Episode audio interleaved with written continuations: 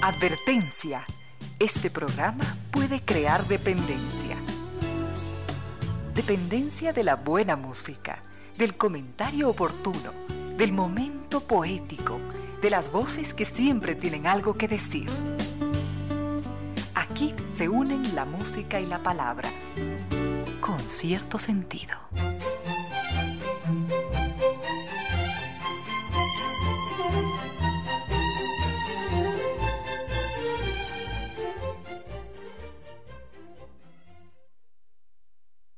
Bienvenidas, bienvenidos, gracias por sintonizar Radio Sucesos 101.7. Gracias por compartir estas horas de música, comentarios y entrevistas. Y ojalá, ojalá al final de la jornada, como siempre podamos imaginar, con esos favores que la fantasía nos hace, podamos imaginar que hemos rendido real, justo y merecido, merecidísimo homenaje a la inteligencia, a la sensibilidad, a la autoestima, a la confianza, a la alegría de vivir. Y siempre, siempre a las ganas de luchar de todos donde quiera que nos encontremos, a las ganas de luchar por una vida más digna en lo individual y lo colectivo. Y en esa tarea de cada tarde, de cada jornada, de manera generosa, inteligente, leal, nos acompañan ustedes con sus correos a las casillas Ramiro Díez arroba radiosucesos.net o Reina 10 arroba radiosucesos.net. En Twitter dos cuentas, arroba Reina Victoria DZ o arroba Ramiro Díez. En Instagram, mi cuenta personal arroba Reina Victoria 10. En Facebook, con cierto sentido. Y también, por supuesto, gracias a estas empresas como NetLife, el Internet seguro de ultra alta velocidad que nos invita a cambiarnos a NetLife, porque nos garantiza seguridad, productividad y atención personalizada. Y gracias al Banco del Pacífico, innovando desde 1972. Banco del Pacífico, historias que vivir. Al frente en controles se encuentra el doctor Giovanni Córdoba, ya listo y dispuesto a entregarnos una estupenda selección musical. Volvemos en un momento. Con cierto sentido.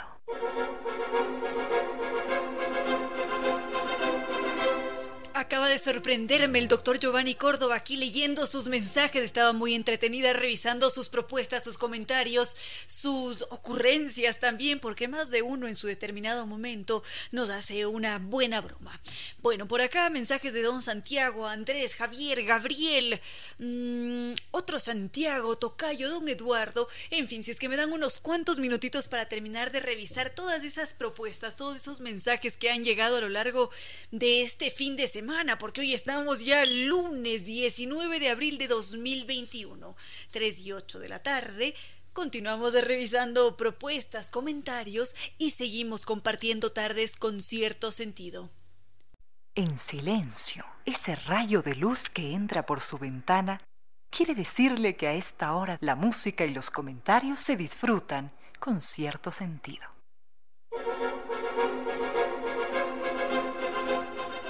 Estábamos revisando sus propuestas, queridos amigos, y justamente doña Genoveva nos preguntaba por una mujer, por una de las pioneras de la ecología.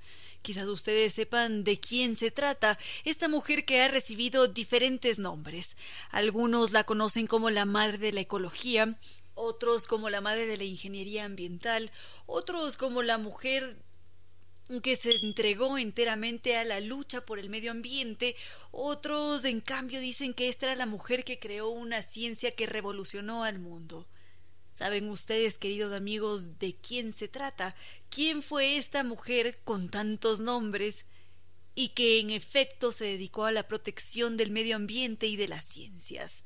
Allí está la pregunta hecha para ustedes. Con cierto sentido.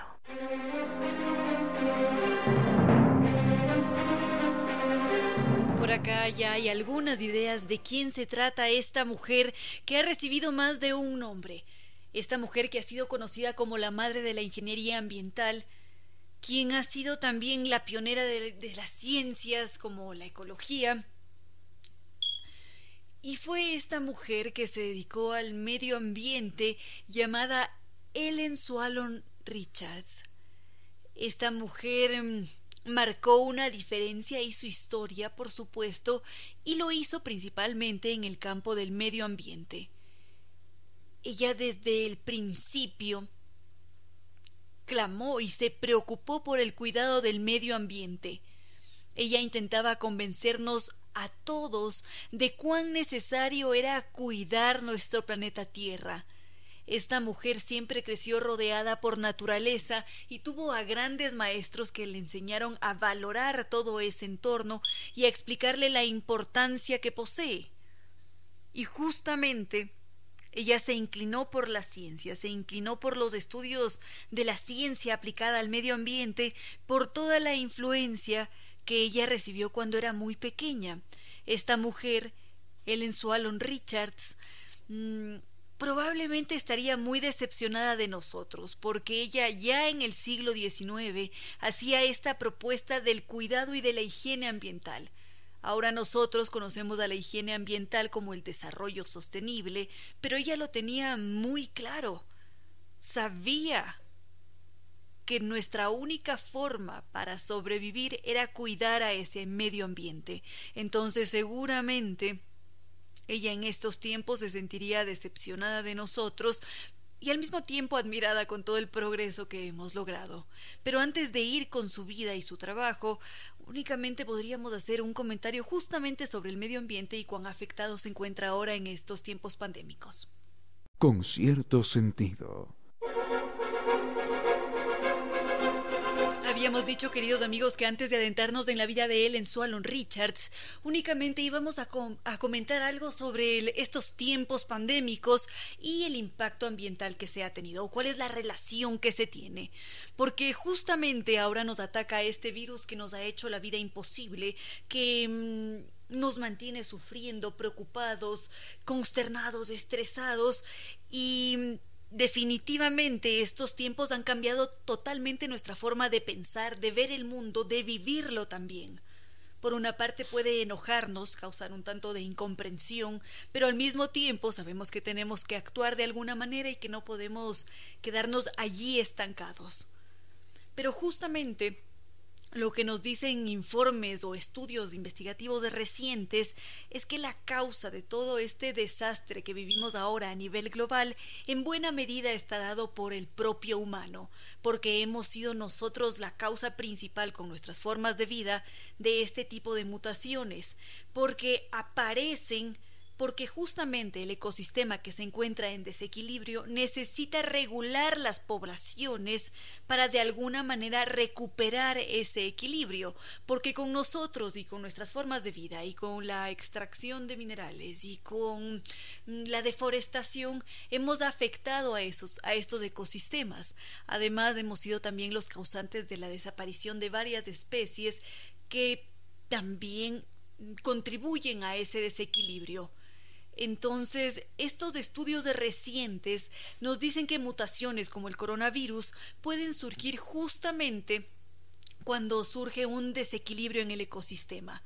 Y ese desequilibrio se da por una pérdida de biodiversidad y es allí cuando proliferan las enfermedades, los virus, o porque justamente es el ecosistema el que necesita regular una sobrepoblación que es lo que ha sucedido con nosotros. Entonces, como este ecosistema no logra reequilibrarse, nos sucede lo que nos sucede ahora.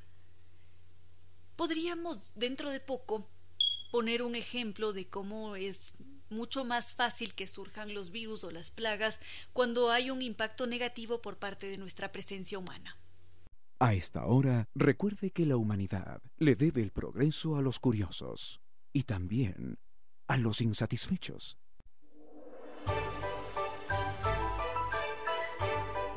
Filósofos que enseñaron a pensar y a vivir, y que siguen enseñando a vivir y a pensar por encima de los siglos. La vida de Confucio se ha recordado, aunque suene extraño, aún antes de su nacimiento. Entre las muchas leyendas al respecto, se cuenta que cuando Confucio estaba en el vientre de su madre, ella tuvo una serie de sueños extraños, inquietantes. En uno de esos sueños, cinco ancianos alaban con una rienda una gigantesca bestia, y al final, uno de ellos le dijo que su hijo sería un rey sin corona. La mujer consultó con su esposo acerca del significado del sueño, y el padre de Confucio le dijo que los cinco ancianos representaban a los cinco planetas conocidos, y que aquello hablaba de la grandeza, hablaba de la perfección del pensamiento del niño que habría de nacer. Enseguida el hombre le explicó que con los años, sin ser noble, ese hijo de ambos sería respetado y escuchado por los más poderosos de la tierra. Por eso se lo conocería como el rey sin corona. Es imposible separar la verdad de la leyenda, pero en verdad Confucio ha sido conocido como el rey sin corona por el respeto que su palabra siempre causó, porque predicó en especial la armonía y el respeto entre todos los seres humanos. En China, Taiwán, el pensamiento y ejemplo de Confucio siguen vivos en su gente.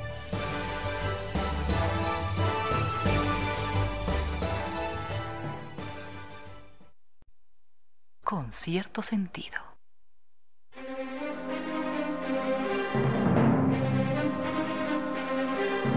¿Dónde nos habíamos quedado, queridos amigos? Habíamos dicho que en estos tiempos pandémicos nuestro medio ambiente se ha visto terriblemente afectado y que según algunos estudios recientes se afirma que todo lo que vivimos ahora, todo este, toda esta situación del coronavirus, viene dada en buena medida por la presencia y por las formas de vida del humano, porque hemos sobrepasado los límites, estamos acabando con nuestro hogar por las diferentes formas de vida que tenemos, por los métodos de extracción, porque no hemos cuidado de una manera adecuada a nuestro medio ambiente.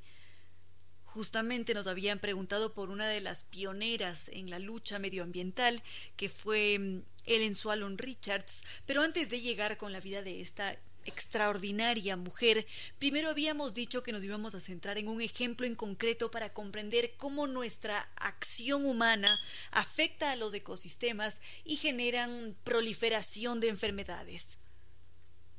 Nos dicen ahora que cada vez que existe un desequilibrio en un ecosistema, existe un mayor riesgo de que las enfermedades se propaguen o que surjan nuevas enfermedades.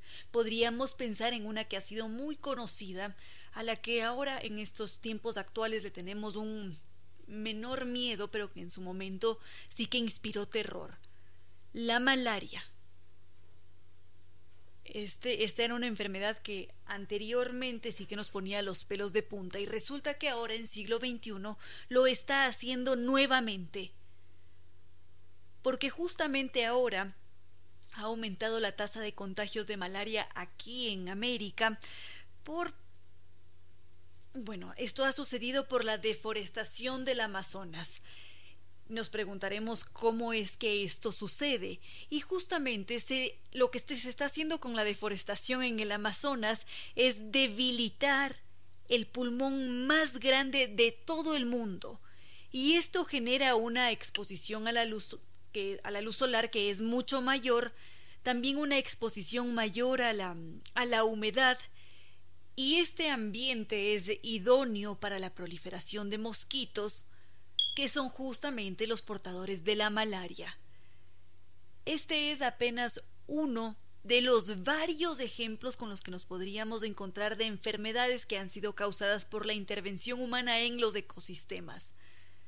De allí que sea tan importante cuidar el medio ambiente, modificar con pequeñas acciones al inicio quizás Evidentemente necesitamos medidas muy severas para poder intentar remediar todo lo que estamos viviendo y todo el daño que le hemos hecho al, a nuestro planeta Tierra. Sin embargo, con pequeños cambios en nuestros hogares sí que se puede llegar a, hacer un aporte de alguna manera. Y es aquí donde aparece Ellen Swallon Richards, una de las pioneras en la lucha por la protección del medio ambiente, de quien siempre vendrá bien conocer una parte de su vida con cierto sentido.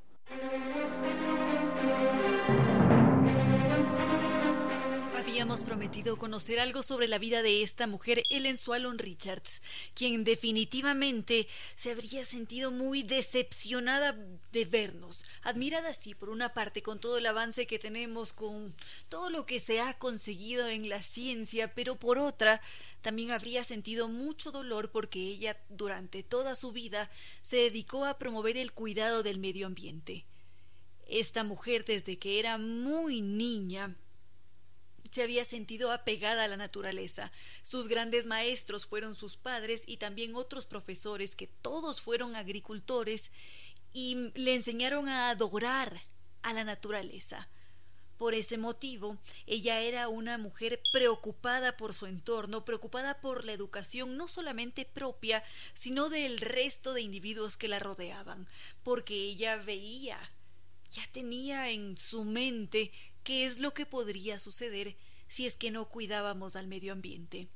Y para esta mujer, para Ellen Swallon Richards, su educación no fue una prioridad realmente, sino hasta que ella tuvo unos 20 años aproximadamente.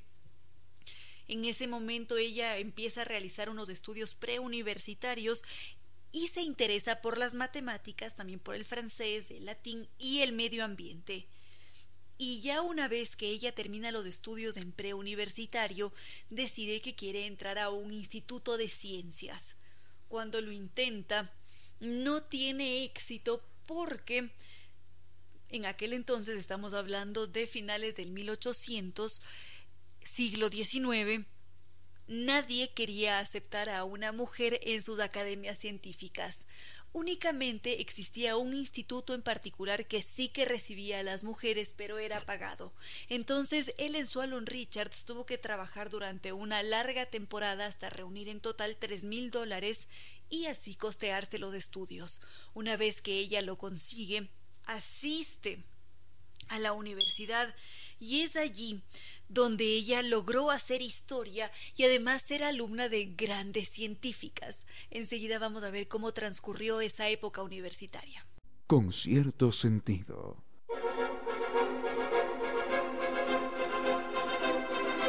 Nos habían preguntado por la vida de Ellen Swallon Richards, una de las pioneras por la lucha medioambiental y nos habíamos detenido en su vida en los tiempos universitarios, cuando ella tiene que trabajar durante una larga temporada para reunir tres mil dólares para de esa forma poder costearse los estudios científicos en un instituto que era el único de todo Massachusetts allá en Estados Unidos que le permitía a la mujer estudiar. Y fue allí justamente en donde ella tuvo la oportunidad de ser la alumna de la primera astrónoma estadounidense, María Mitchell. Para ella fue un verdadero honor ser su alumna y también fue gracias a ella por quien se interesó en la química, la física, la mineralogía, y esto para ella resultaba verdaderamente reconfortante. Allí también ella pudo encontrarse con otras mujeres en la ciencia y fue toda esta experiencia universitaria la que le dio pie para ella poder abrirse su camino y también marcar la historia. Porque lo que hizo Ellen, Ellen Swallow Richards fue darle la oportunidad a otras mujeres para también perseguir su camino en la ciencia. Ella no lo había tenido fácil, en muchas ocasiones le prohibieron la entrada a, a laboratorios, y ella veía allí una carencia.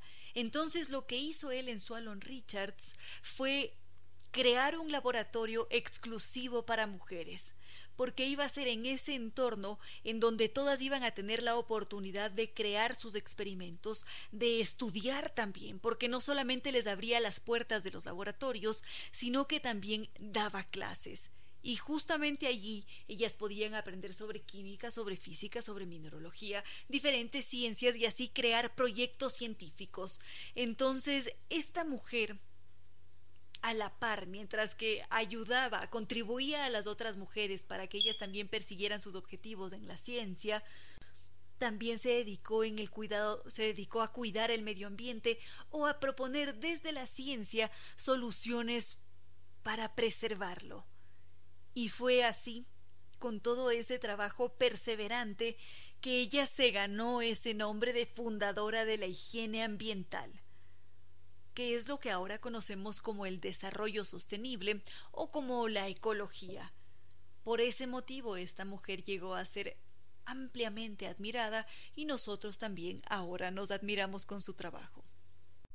A esta hora, recuerde que los héroes son aquellos que han preferido morir antes que perder la vida. Defender los derechos de los otros es lo mejor de nosotros, los humanos. Artículo sexto. Todo animal que el hombre haya escogido como compañero tiene derecho a que la duración de su vida sea conforme a su longevidad natural. El abandono de un animal es un acto cruel y degradante. Declaración leída y aprobada por las Naciones Unidas y posteriormente por la UNESCO. Los otros animales, nuestros hermanos. Con cierto sentido.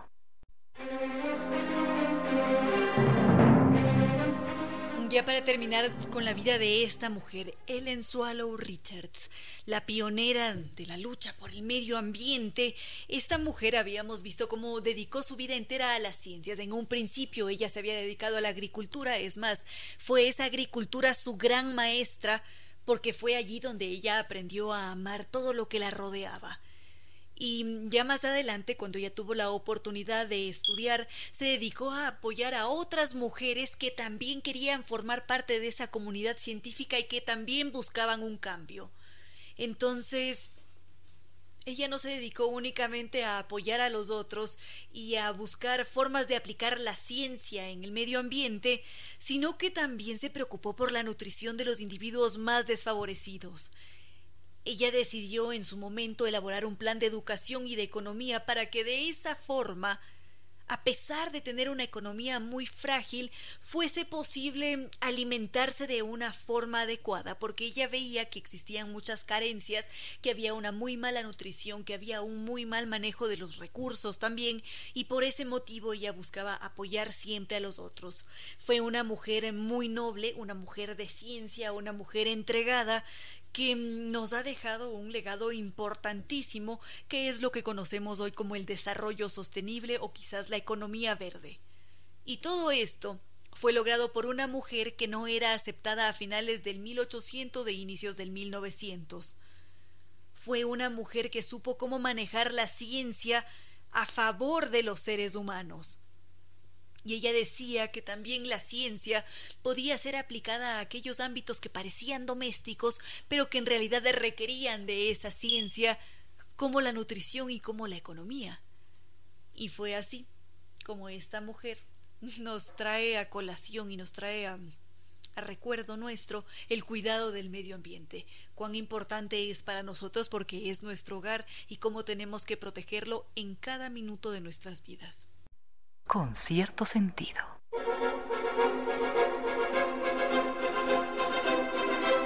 Gracias queridos amigos por todos sus mensajes, gracias a don Daniel Castillo, don Eduardo Paucar, también don Santiago Torres. Siempre nos mantenemos muy agradecidos por todas sus propuestas y comentarios, queridos amigos. Y es por eso que están allí nuestros canales de comunicación. Estamos en Facebook como con cierto sentido. Es allí donde a diario subimos videos, diferentes datos curiosos. Al mismo tiempo nos encuentran en... Estamos en Twitter, el usuario de Ramiro, arroba Ramiro 10. Mm, el mío es arroba reina victoria DZ. Estamos también en Instagram, mi cuenta personal, arroba reina victoria 10. Siempre es un verdadero gusto, queridos amigos, poder interactuar con ustedes. Y en caso de que no quieran utilizar redes sociales, pues también se los agradecemos porque sabemos que están y que podemos conectarnos a través de la magia que hacen las ondas de la radio. Así que desde este espacio con cierto sentido, siempre gracias. A esta hora, recuerde que el amor hace pasar el tiempo. Ojalá que el tiempo no haga pasar el amor.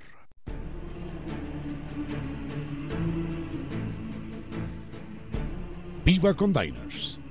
Viva su mejor historia. Aquí en Sucesos, un día como hoy. Con el auspicio de Diners Club, tu mundo sin límites.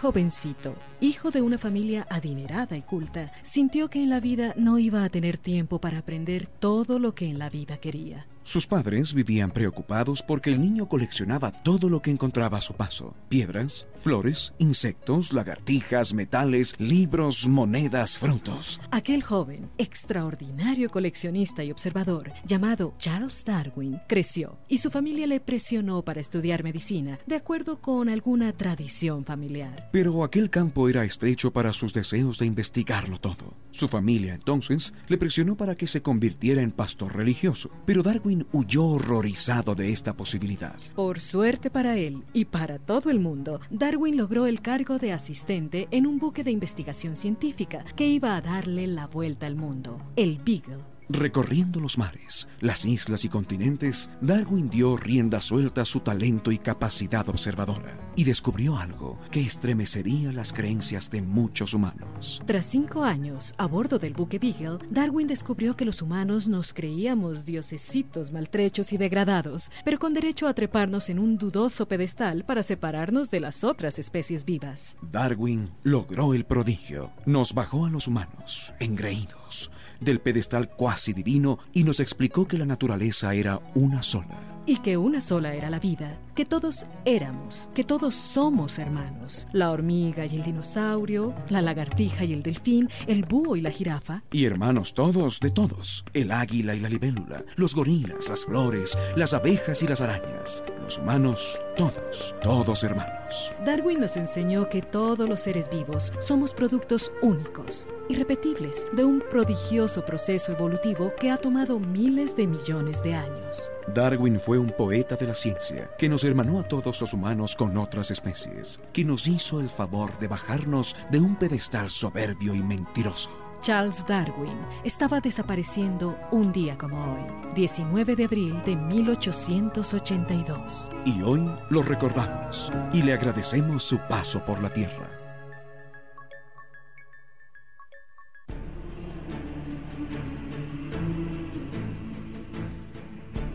Viva con Diners. Viva su mejor historia. Aquí en Sucesos, un día como hoy.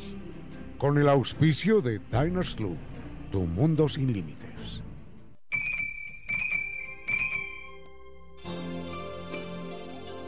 Los pies de lluvia nos devuelven el frío de la desdicha. En pocas palabras, la poesía dijo, Los pies de lluvia nos devuelven el frío de la desdicha.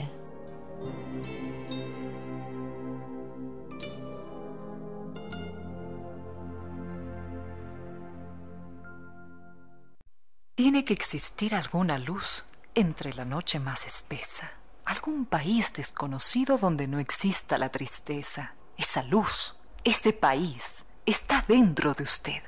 Gracias por compartir con cierto sentido.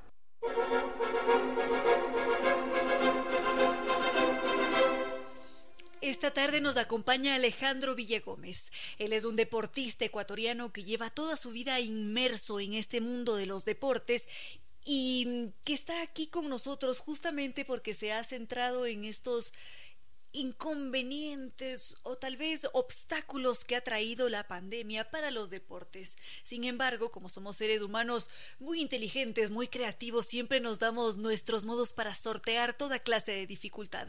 Así que hoy es un verdadero gusto darle la bienvenida a Alejandro Villagómez. Bienvenido. Hola Reina, buenos días, buenas tardes. Muchas gracias por estar acá con cierto sentido y antes de proceder con los deportes y el coronavirus, nos gustaría brevemente conocerlo. ¿Quién es Alejandro Villagómez? Eh, bueno, eh, soy un atleta de lucha olímpica. Eh, en la actualidad compito para el equipo nacional del Ecuador. Eh, vengo luchando desde que tengo seis años. entrené judo igual desde los, desde los seis años. Y toda mi vida he pasado haciendo artes marciales bueno, deportes en general, pero sobre todo deportes de combate.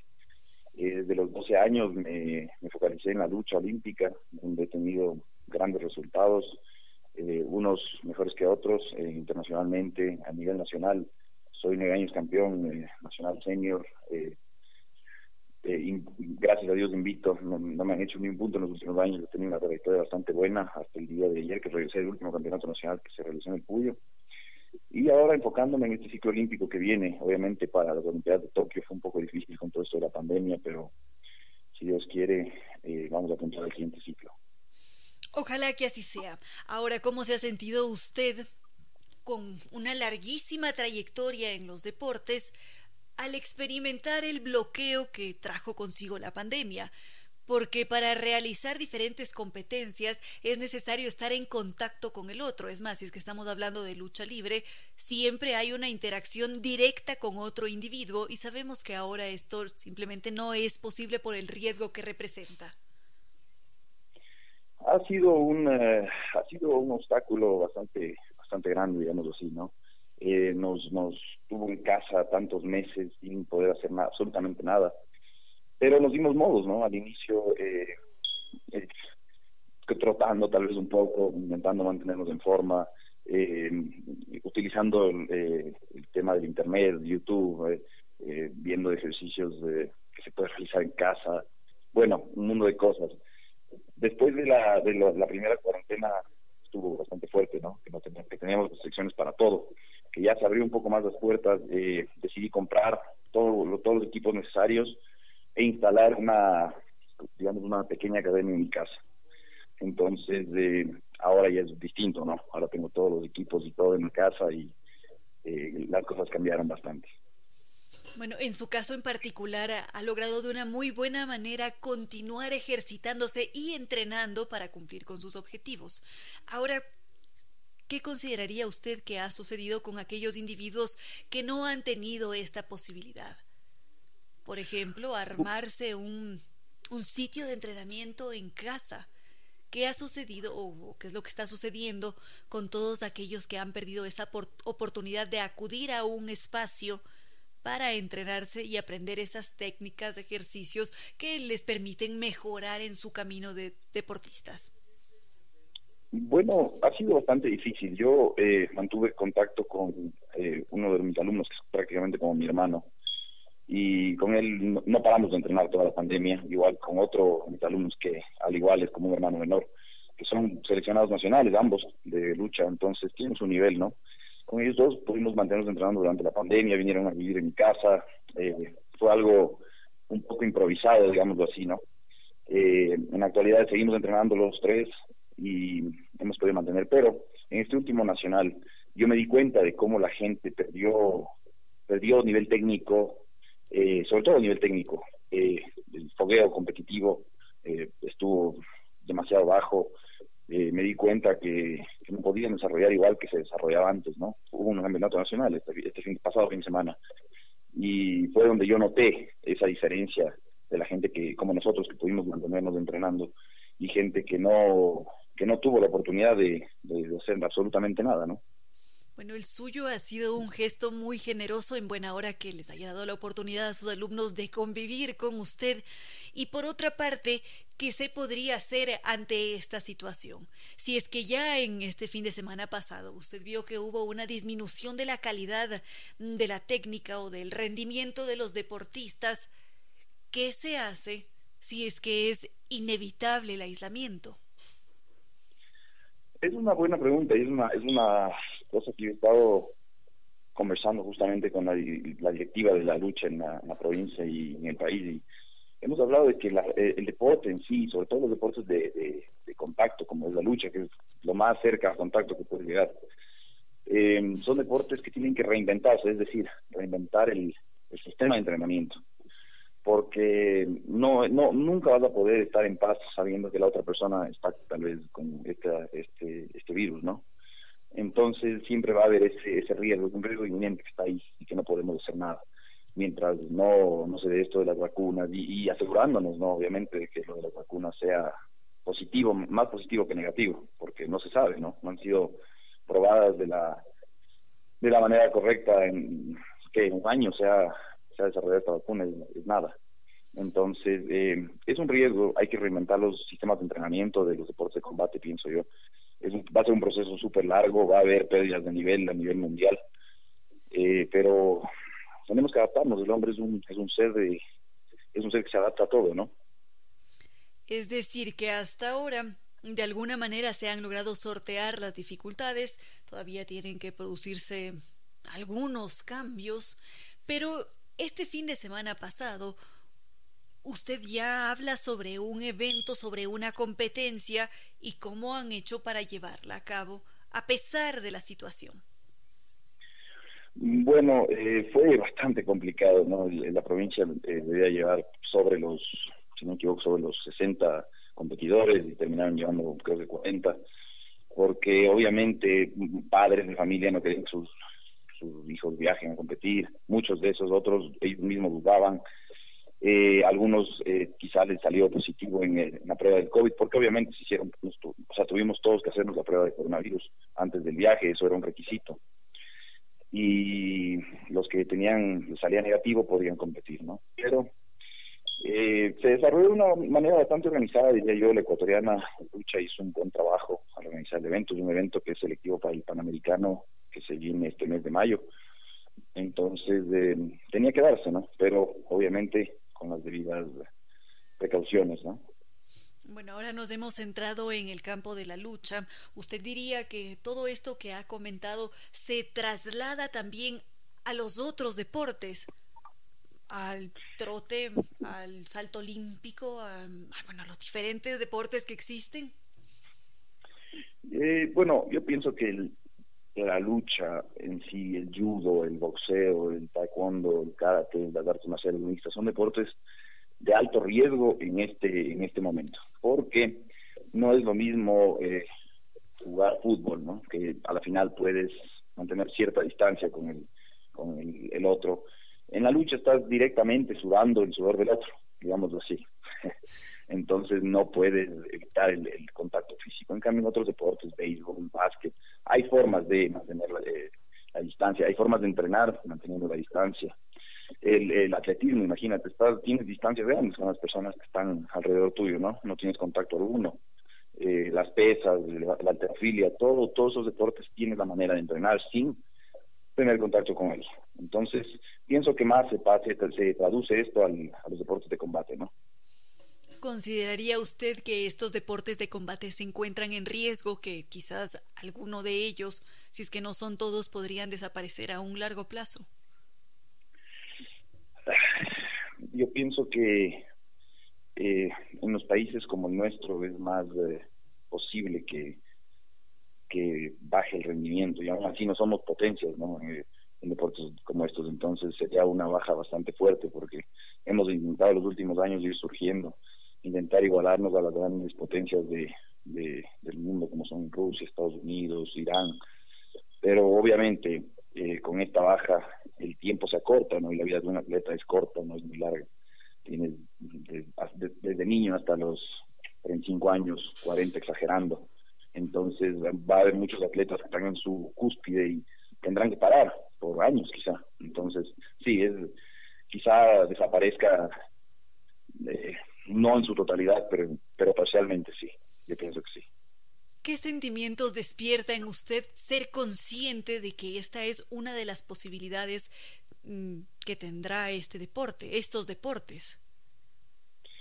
Es triste, ¿no? Es triste porque obviamente, como te digo, hemos he, practicado artes marciales y sobre todo luchas desde tengo seis años, desde que tengo uso de razón, desde que me, tengo la primera memoria de mi vida.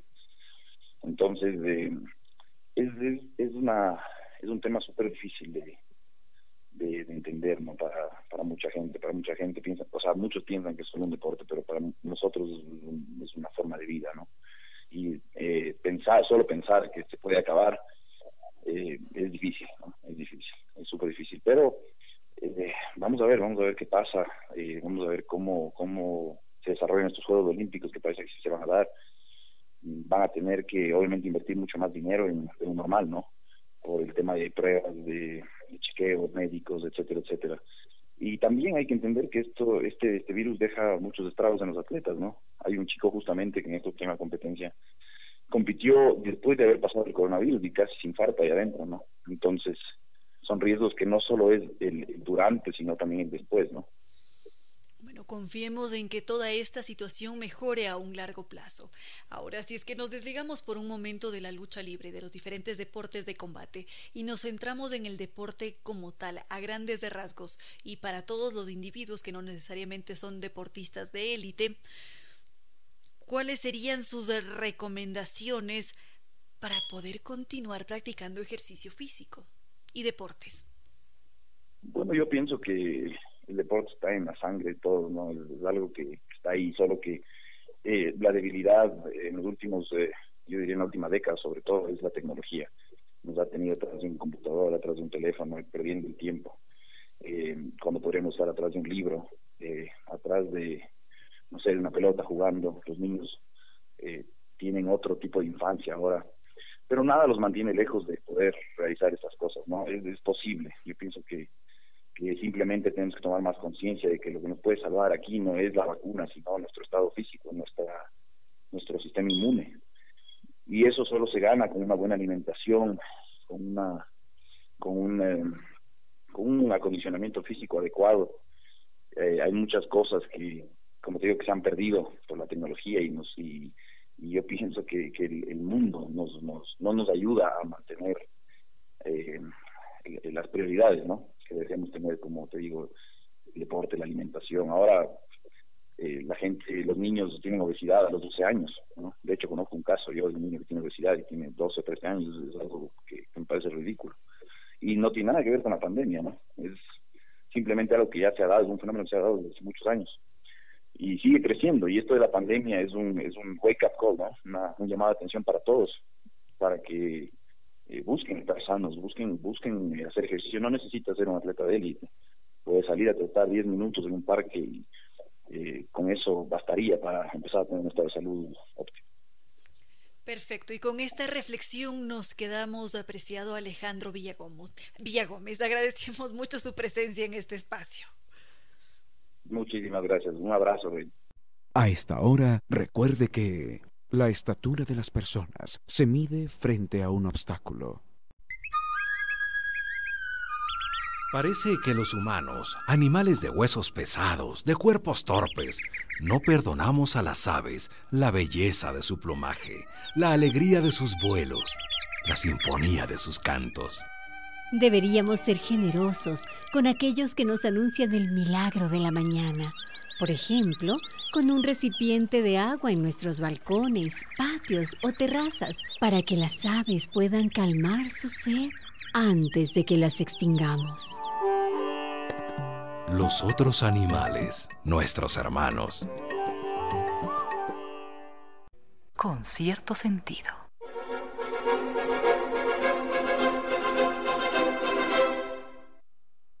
Drogas eh, en, América y Europa, nos pregunta un oyente por este tema. Hay dos libros que valen la pena conocerse. Mm, uno que se llama Las drogas, la historia de las drogas, de un escritor que se llama Escotado. Y el otro es eh, el del doctor Plutarco Naranjo.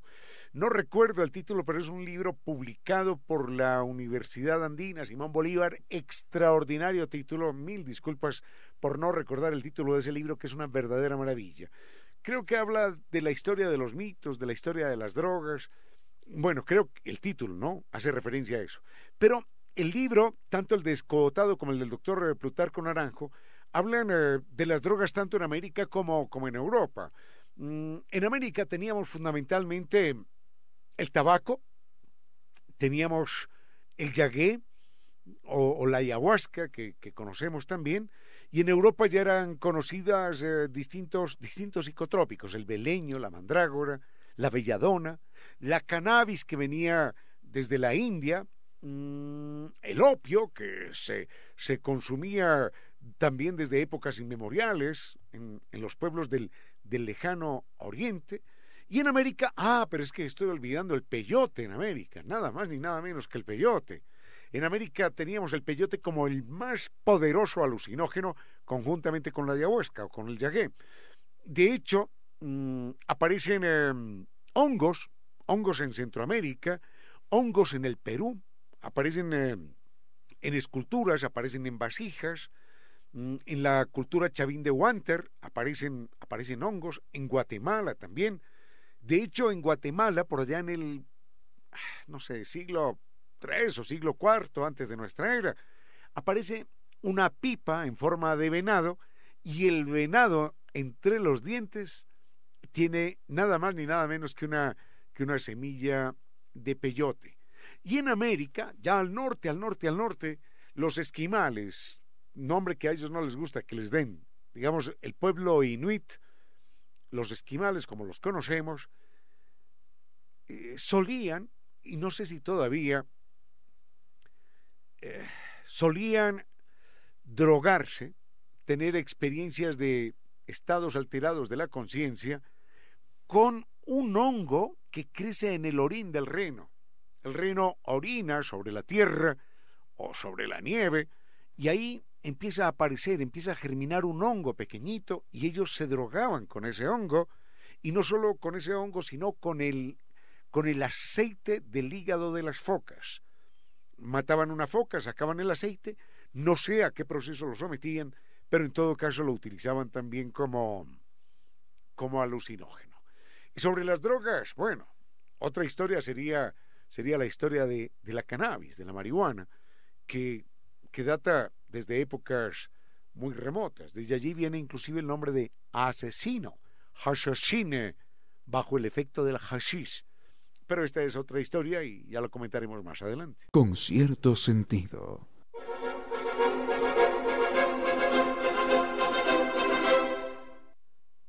Don Miguel Ángel Arpi nos dice que en alguna ocasión eh, recordábamos en este espacio que Calígula era un apodo. Bueno, por supuesto sí, Calígula es un apodo, pero, pero Calígula es ante todo un emperador romano, uno de los famosos emperadores romanos.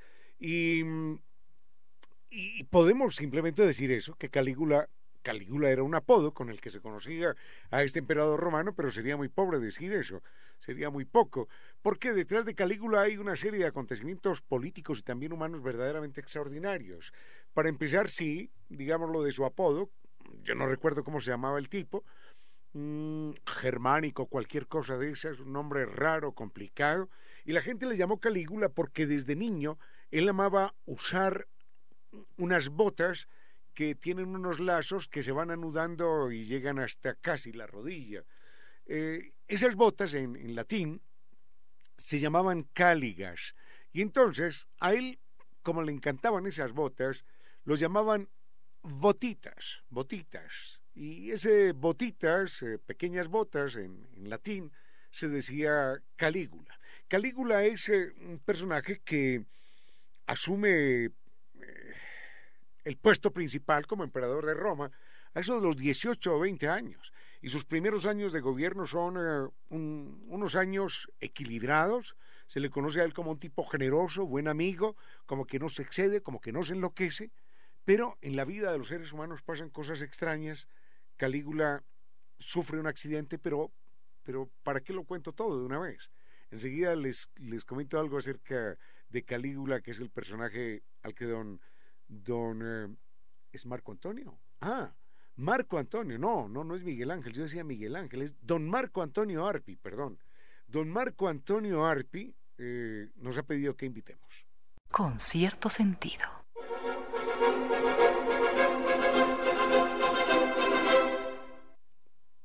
Don Marco Antonio Arpi nos eh, preguntaba acerca de Calígula como, como apodo, pero bueno, sí, ya está dicho. Calígula quiere decir pequeñas botas porque el jovencito aquel amaba las botas desde niño. Pero no nos quedemos en, lo puramente anecdótico, lo de, lo de su nombre, porque Calígula es un personaje verdaderamente extraordinario. Tengo entendido que él asume el gobierno de Roma en su condición de emperador a eso de los 18 o 20 años y se destaca por ser un hombre generoso en un principio, buen amigo, nunca, nunca se pudo pronosticar en él ningún tipo de locura, de desfase, de desmadre, no, en absoluto. Eh, sus biógrafos coinciden en eso. Cayo Suetonio, por ejemplo, coincide en eso. Hay una obra de, de Suetonio que se llama Los Doce, los doce Césares, los doce emperadores, eh, y habla de Calígula en términos elogiosos en un principio. Pero sucede que él, alrededor de los 20, 21 años o 23, algo así por el estilo, está muy joven, lleva pocos años de gobierno, sin ningún problema, recibe la patada de un caballo en la cabeza y a partir de ese momento él empieza a sufrir ataques epilépticos, como también lo sufría Julio César, por otras razones, empieza a sufrir ataques epilépticos y se enloquece, y empieza a creerse Dios, y empieza a cometer todo tipo de exabruptos y de barbaridades en todos los aspectos, incluyendo, incluyendo el sexual con todo el mundo. Recordemos que inclusive a su caballo, a su caballo lo nombra, lo nombra senador y obligaba a que todos los senadores le besaran la cola y las patas. Mm, Calígula es el típico caso de Fuente Ovejuna.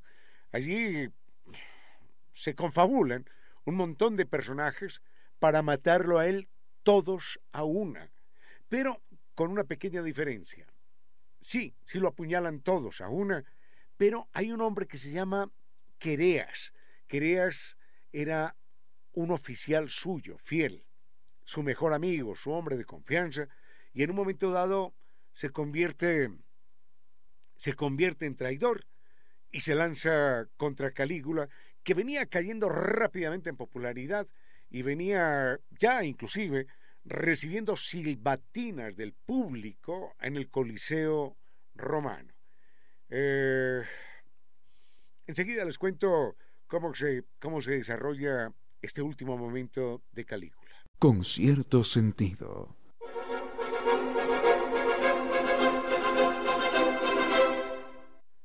Recordábamos hace un momento que Calígula era un personaje que los primeros años de su gobierno habían sido generosos, prósperos, llenos de buenos auspicios, pero un accidente personal le origina a él una serie de ataques de epilepsia y le cambia completamente la personalidad. Pero no solamente le cambia la personalidad, sino también su opción sexual. Calígula en un momento dado, aparte de que despachaba a todas las mujeres que pudiera despachar, en un momento dado empieza a presentar también debilidad por los hombres, por los más jovencitos, sin, sin ningún eh, miramiento. Y cuentan que inclusive le cambió la voz, cosa curiosa, y que tenía una voz, eh, de repente, una voz aguda que no, no, era, no era la que le correspondía a él. El último día de su vida, él abandona el estadio, el estadio, el Coliseo. Lo abandona mm, en medio de una atronadora silbatina Mm, y se dirige al palacio. Y cuando va a entrar al palacio, su hombre fiel, el hombre de la guardia, le pide, le pide la contraseña. Mm, imagínense aquello. Y él dice, ¿cuál es la contraseña? Y dice, Júpiter era la contraseña de ese día. Y entonces a Júpiter, este no le respondió con Júpiter, sino que le respondió con un puñetazo, lo tira al suelo, le da más de 30 puñaladas, eh, entre él y otros, y las últimas palabras de Calígula son, ah, qué artistas, qué artista, el que pierde el mundo, no qué artista, sino qué artista, en singular, el que pierde el mundo en este momento. Quereas, que es el confabulador principal, el que inicia el ataque mortal, ordena que la esposa de, de Calígula sea asesinada y su pequeña hija, que era una hija recién nacidita, Drusila, uy, no quiero contar cómo la matan, pero en todo caso también la matan y eh, se arma el caos, el caos total, no hay quien, no hay quien gobierne, entra la guardia al palacio y como se oyen los gritos y la confusión y la algarabía, eh, no saben qué hacer y de repente descubren que detrás de una cortina algo se mueve, algo se mueve y no solamente se mueve, sino que miran y hay un chorro, un chorro de color amarillo, es orina, orina que sale, sale debajo de la cortina y es la de su sobrino Claudio. Y entonces eh, Claudio es en ese momento eh, nombrado por aclamación como nuevo emperador romano por esa soldadesca enloquecida. Y él lo único que dice es, por favor, no me maten, no me maten. Y la gente dice, ¿cómo te vamos a matar? Si aquí lo que los soldados dicen, no, no, no te vamos a matar. Aquí lo que necesitamos es un emperador. Y Claudio que era un tipo jorobado, que tenía dificultades para caminar, que era tortomudo, tartamudo, que lo consideraban el tonto, el tonto del imperio, el objeto de todas las burlas, se convierte en un emperador relativamente exitoso y también, y también sangriento.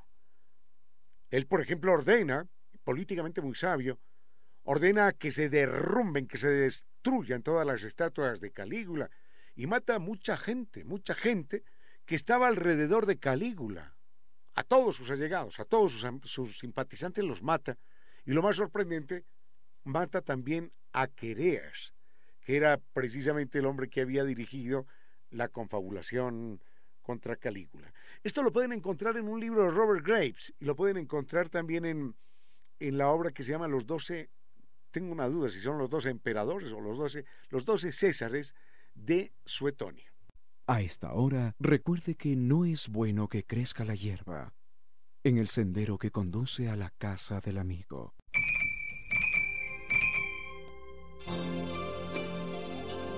Dame cobijo con toda la ternura que te he prestado. En pocas palabras, la poesía dijo, Dame cobijo con toda la ternura que te he prestado.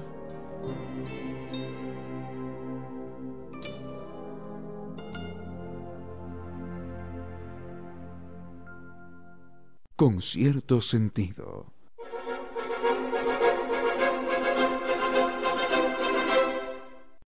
¿Por qué al siglo de las luces se le llama el siglo de las luces? Bueno, porque... Iba a dar una respuesta pero gruyesca, ¿por qué es el siglo de las luces? Porque es el siglo en el que empieza a iluminar la inteligencia, el pensamiento, la cultura, porque empieza a iluminar el arte y no, y no venido desde abajo, sino que el arte, la cultura, sobre todo el arte y la cultura, no tanto la ciencia que apenas, apenas está despegando, pero sí el arte y la cultura, empieza a ser apropiado por los, por los gobernantes, que empiezan a cambiar de papel histórico de déspotas, de tiranos, de tipos violentos y brutales, bueno, no dejan de serlo, ¿no? Pero no solamente se quedan ahí en ese papel de, de déspotas y tiranos, y empiezan a convertirse también en déspotas ilustrados. Hay ejemplos, ejemplos eh, extraordinarios a lo largo de ese siglo que nos hablan de una playa de, gobernantes en Europa que en medio de sus parafernalias y sus locuras y extravagancias de reyes y de príncipes y de los lujos palaciegos, en medio de todo eso empiezan a, prestarle atención y a valorar el arte y la cultura. Eh, uno podría citar no sé cuántos ejemplos, yo no digo, digo muchos, no creo que muchos, pero, pero algunos ejemplos puedo citar. Por ejemplo, cuando Sebastián Bach, cuando Johann Sebastian Bach dirige la famosa orquesta del príncipe Leopoldo, Juan Sebastián Bach dirige la orquesta y el príncipe Leopoldo es el concertista de viola. Es el hombre que hace el solo en la viola. Imagínense aquello. Y sabemos después que Federico II es un gran intérprete, intérprete clásico, ¿eh? No es que haga ruido con eso, no, es un gran intérprete de la, de la flauta. Y hay una famosa reina, mm, Bárbara, no recuerdo eh, su nombre exacto, pero hay una famosa reina que se llama Bárbara, Bárbara de Braganza quizás. La, famosa reina esta tenía relaciones eh, artísticas, no, no humanas, no, no, no emocionales, no románticas, con el famoso músico Scarlatti. Y Scarlatti tenía un problema grande, era un ludópata, era un jugador, y perdía y perdía y perdía dinero, y y la reina le decía, mira, tú preocúpate de la música, que de tus deudas me encargo yo. Con tal de que sigas componiendo música y la sigas interpretando y nos la sigas entregando, olvídate de todo lo demás que las deudas de juego te las pago yo. Así, así llegan a, a convertirse en mecenas del arte, de la cultura, de lo bello, estos eh, personajes europeos que sin dejar de ser déspotas tiranos, empiezan también a ser déspotas cultos, déspotas ilustrados. Con cierto sentido.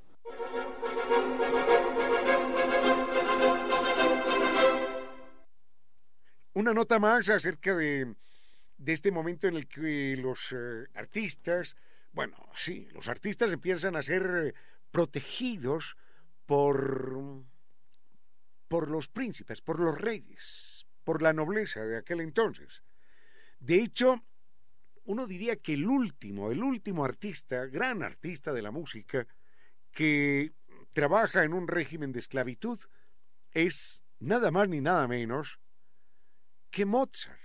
Mozart, recordemos, fue un esclavo, un esclavo virtual, un esclavo real del famoso arzobispo Coloredo. El arzobispo Coloredo lo humillaba, lo atropellaba, lo marginaba, lo sometía a, las peores circunstancias, lo ponía a comer en el último sitio, en el puesto más humilde donde comían eh, todos los eh, trabajadores del, del castillo, a lo último, después de los ordeñadores y después de los, de los que hacían el pan, y Mozart tenía que levantar los pies cuando estaba comiendo para que las aguas sucias del palacio que pasaban por debajo de la mesa no lo mojaran a él. Esa era la situación de Mozart.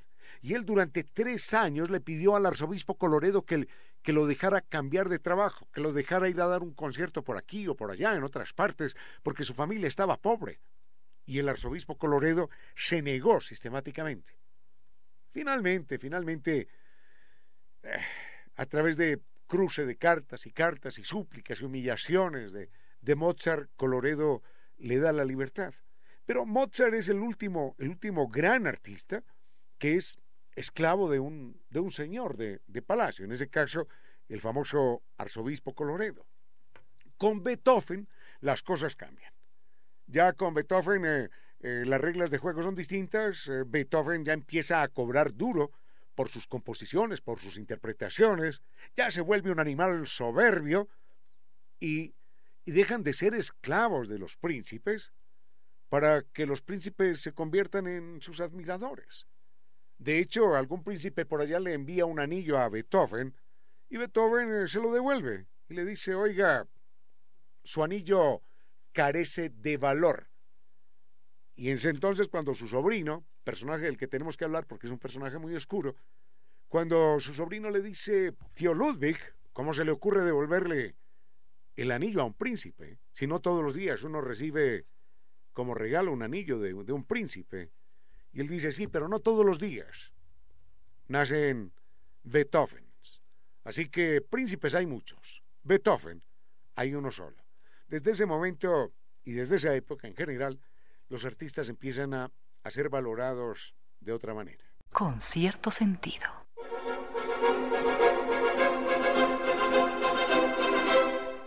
Esto ha sido todo por hoy. Gracias por acompañarnos. Recuerden, sin ustedes ningún esfuerzo tendría razón de ser, ninguna alegría sería posible. Doctor Giovanni Córdoba en Controles, muchísimas gracias. Doña Reina Victoria Díez, Muchísimas gracias. Gracias a Ramiro y gracias a nuestros auspiciantes NetLife, el Internet seguro de ultra alta velocidad que nos garantiza siempre seguridad, productividad y atención personalizada. Y gracias al Banco del Pacífico, innovando desde 1972. Banco del Pacífico, historias que contar. Eso fue todo por hoy entonces. Fuerte abrazo, los queremos mucho.